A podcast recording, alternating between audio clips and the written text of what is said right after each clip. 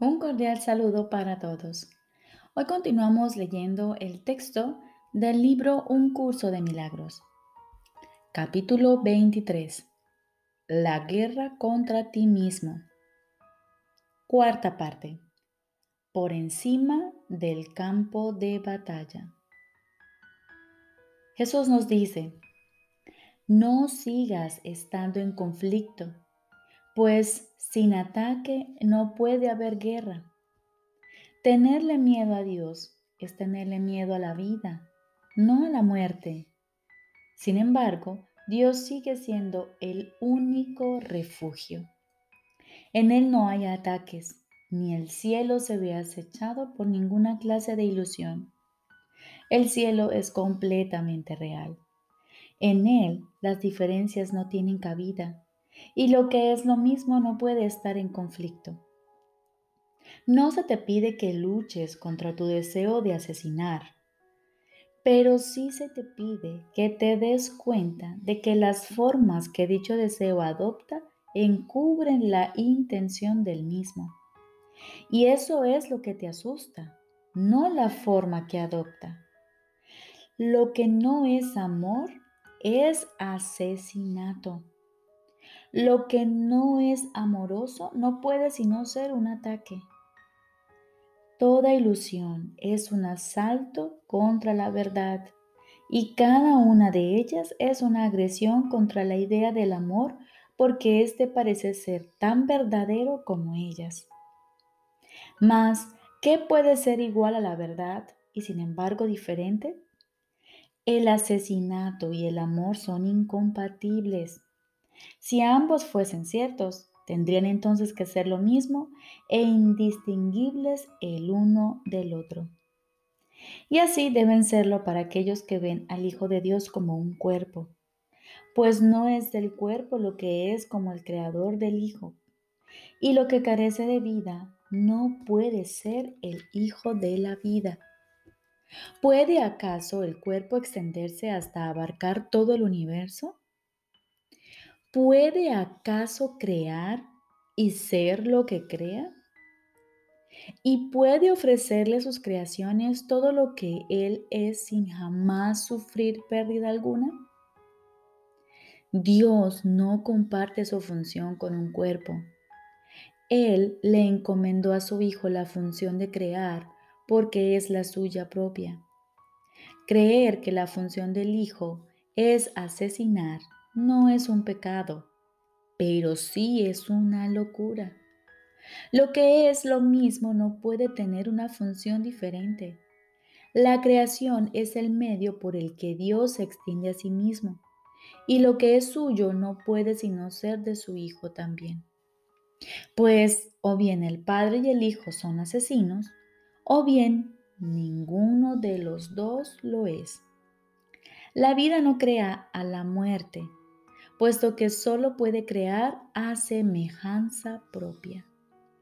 La hermosa luz de tu relación es como el amor de Dios, mas aún no puede asumir la sagrada función que Dios le encomendó a su Hijo, puesto que todavía no has perdonado a tu hermano completamente, y por ende el perdón no se puede extender a toda la creación. Toda forma de asesinato y ataque que todavía te atraiga y que aún no has reconocido como lo que realmente es, limita la curación y los milagros que tienes el poder de extender a todo el mundo. Y repito, los milagros que tienes son el poder que tienes que extender a todo el mundo. Aún así, el Espíritu Santo sabe cómo multiplicar tus pequeñas ofrendas y hacerlas poderosas. Sabe también cómo elevar tu relación por encima del campo de batalla para que no se encuentre más en él. Esto es lo único que tienes que hacer. Reconocer que cualquier forma de asesinato no es tu voluntad.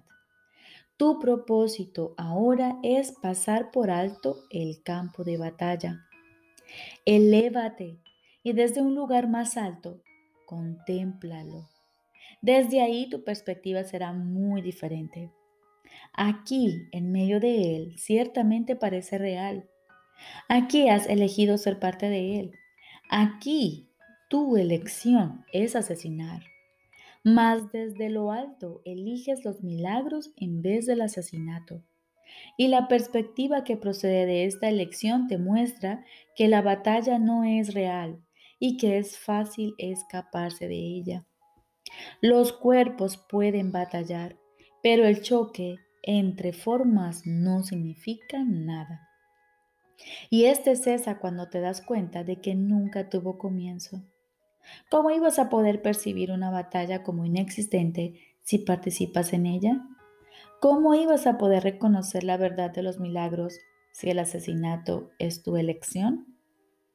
Cuando la tentación de atacar se presente para nublar tu mente y volverla asesina, recuerda que puedes ver la batalla desde más arriba, incluso cuando se presenta en formas que no reconoces. Conoces las señales.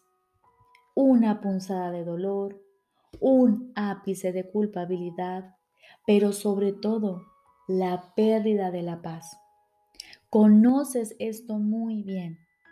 Cuando se presenten, no abandones tu lugar en lo alto, sino elige inmediatamente un milagro en vez del asesinato. Y Dios mismo, así como todas las luces del cielo, se inclinarán tiernamente ante ti para apoyarte, pues habrás elegido permanecer donde Él quiere que estés y no hay ilusión que pueda atacar la paz de Dios cuando Él está junto a su Hijo.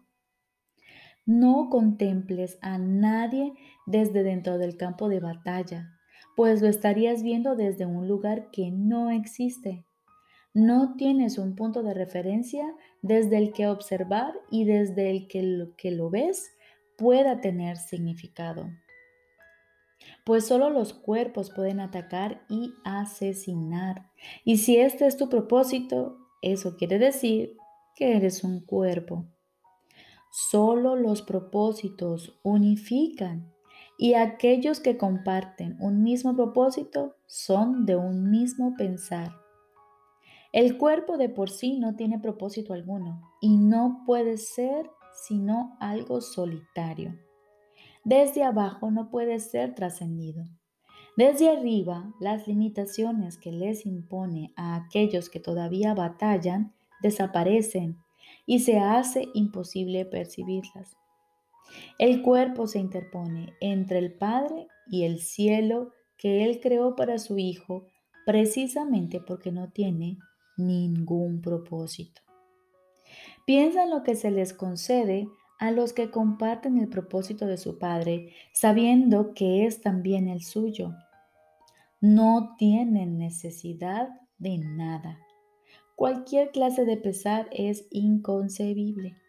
De lo único que son conscientes es de la luz que aman y solo el amor brilla sobre ellos para siempre.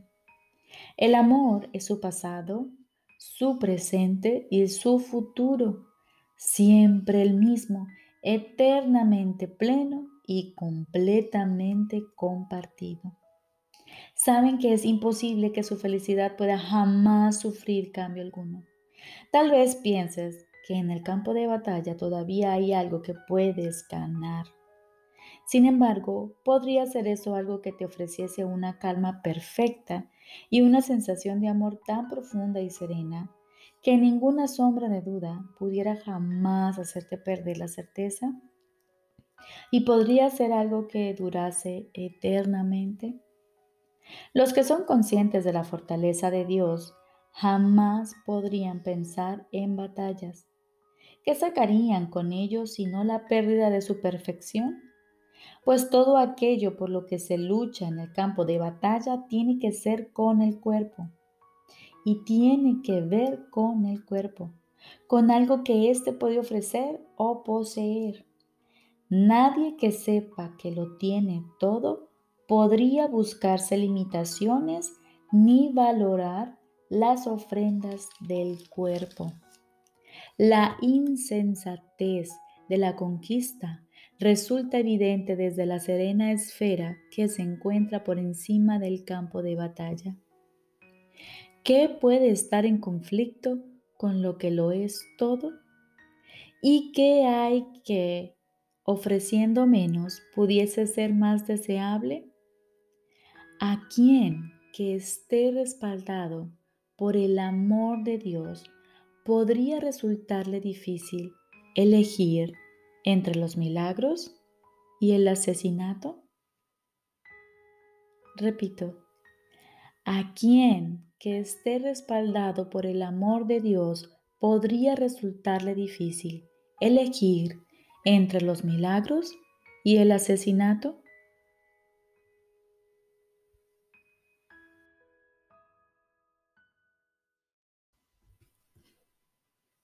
Ahora continuamos con el libro de ejercicios.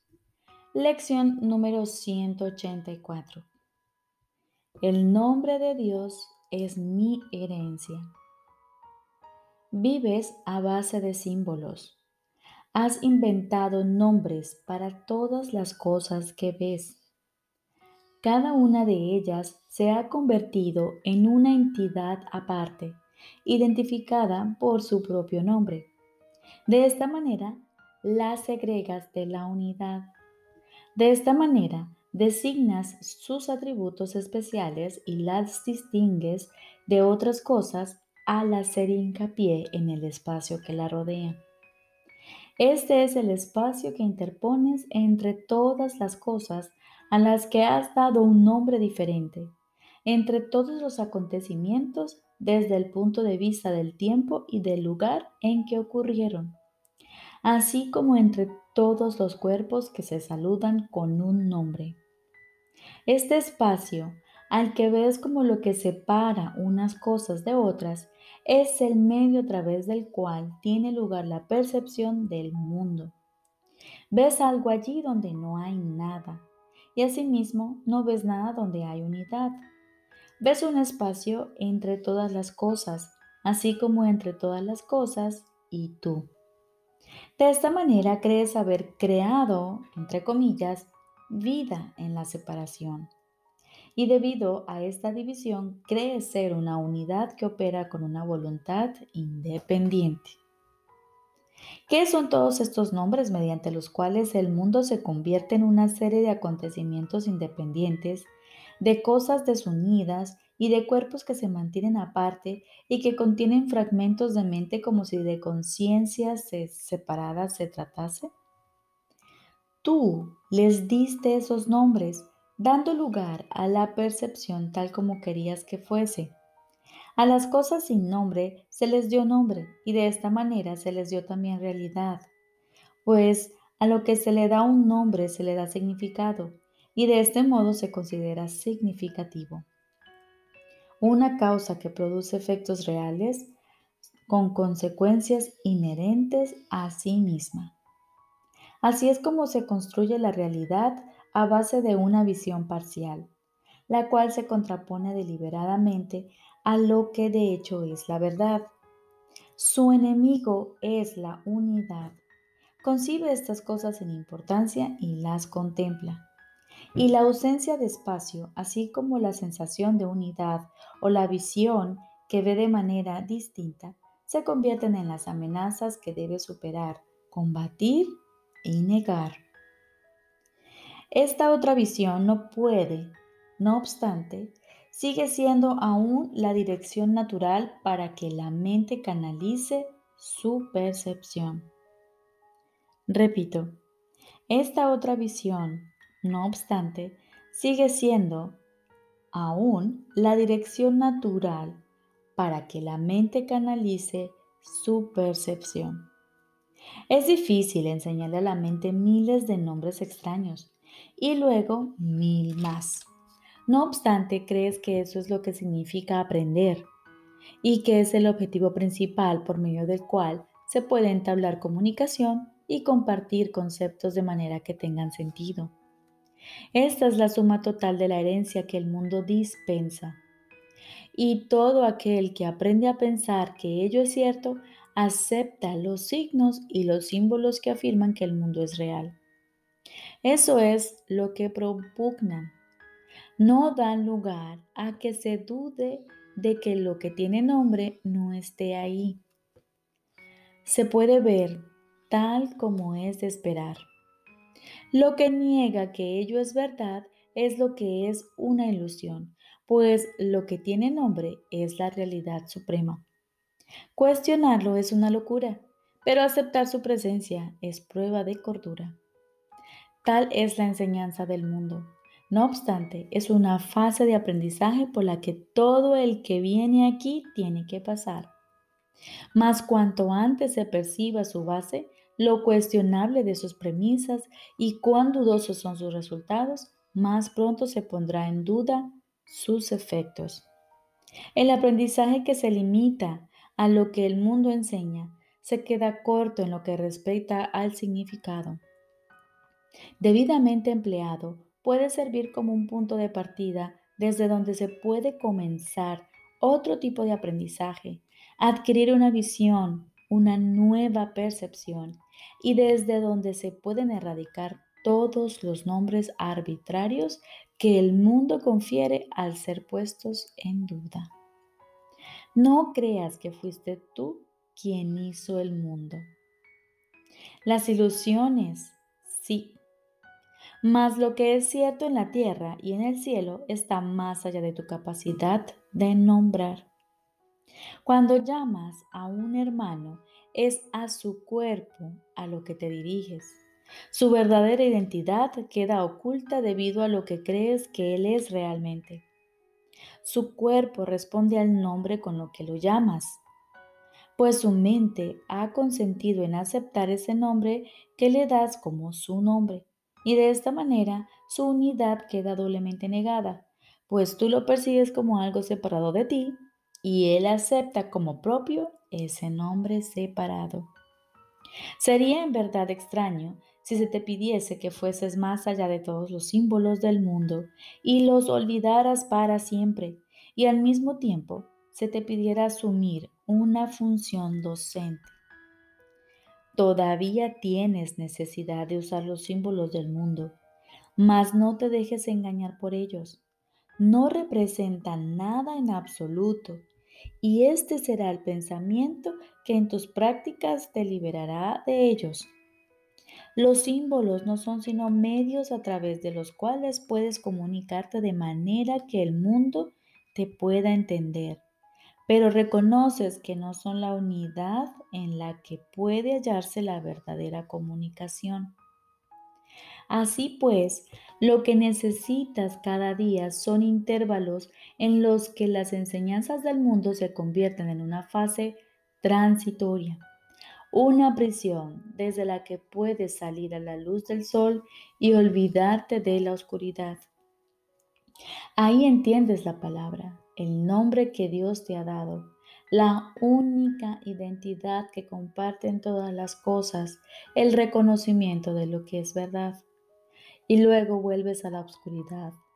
No porque creas que es real, sino solo para proclamar su irrealidad usando términos que aún tienen sentido en el mundo regido por la obscuridad.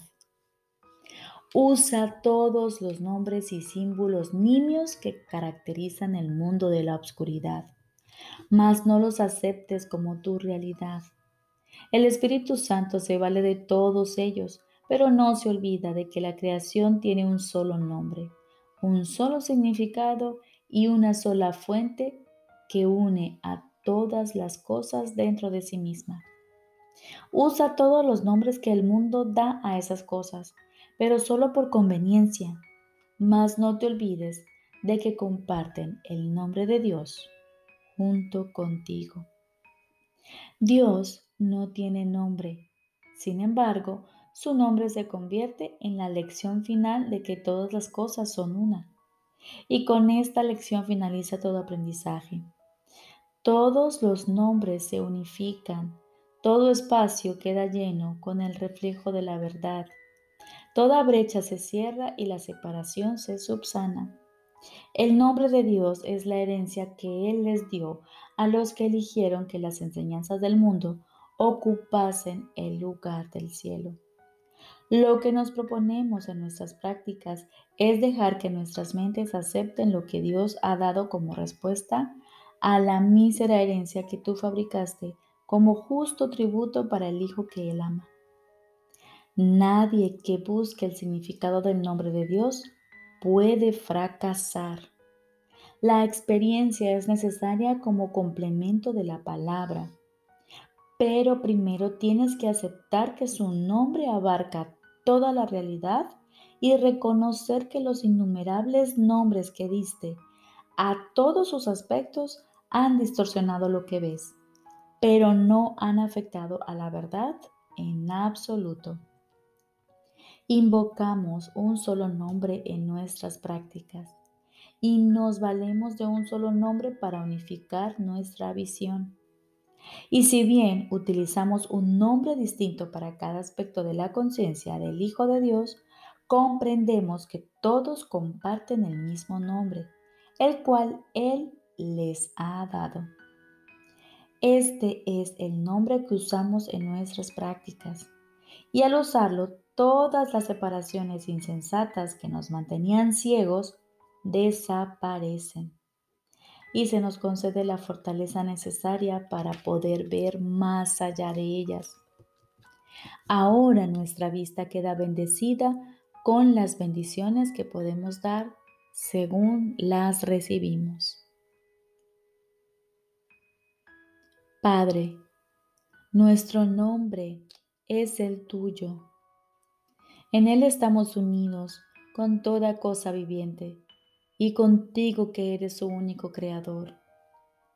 Lo que hemos hecho y a lo que hemos dado muchos nombres diferentes no es sino una sombra que hemos tratado de arrojar sobre tu realidad.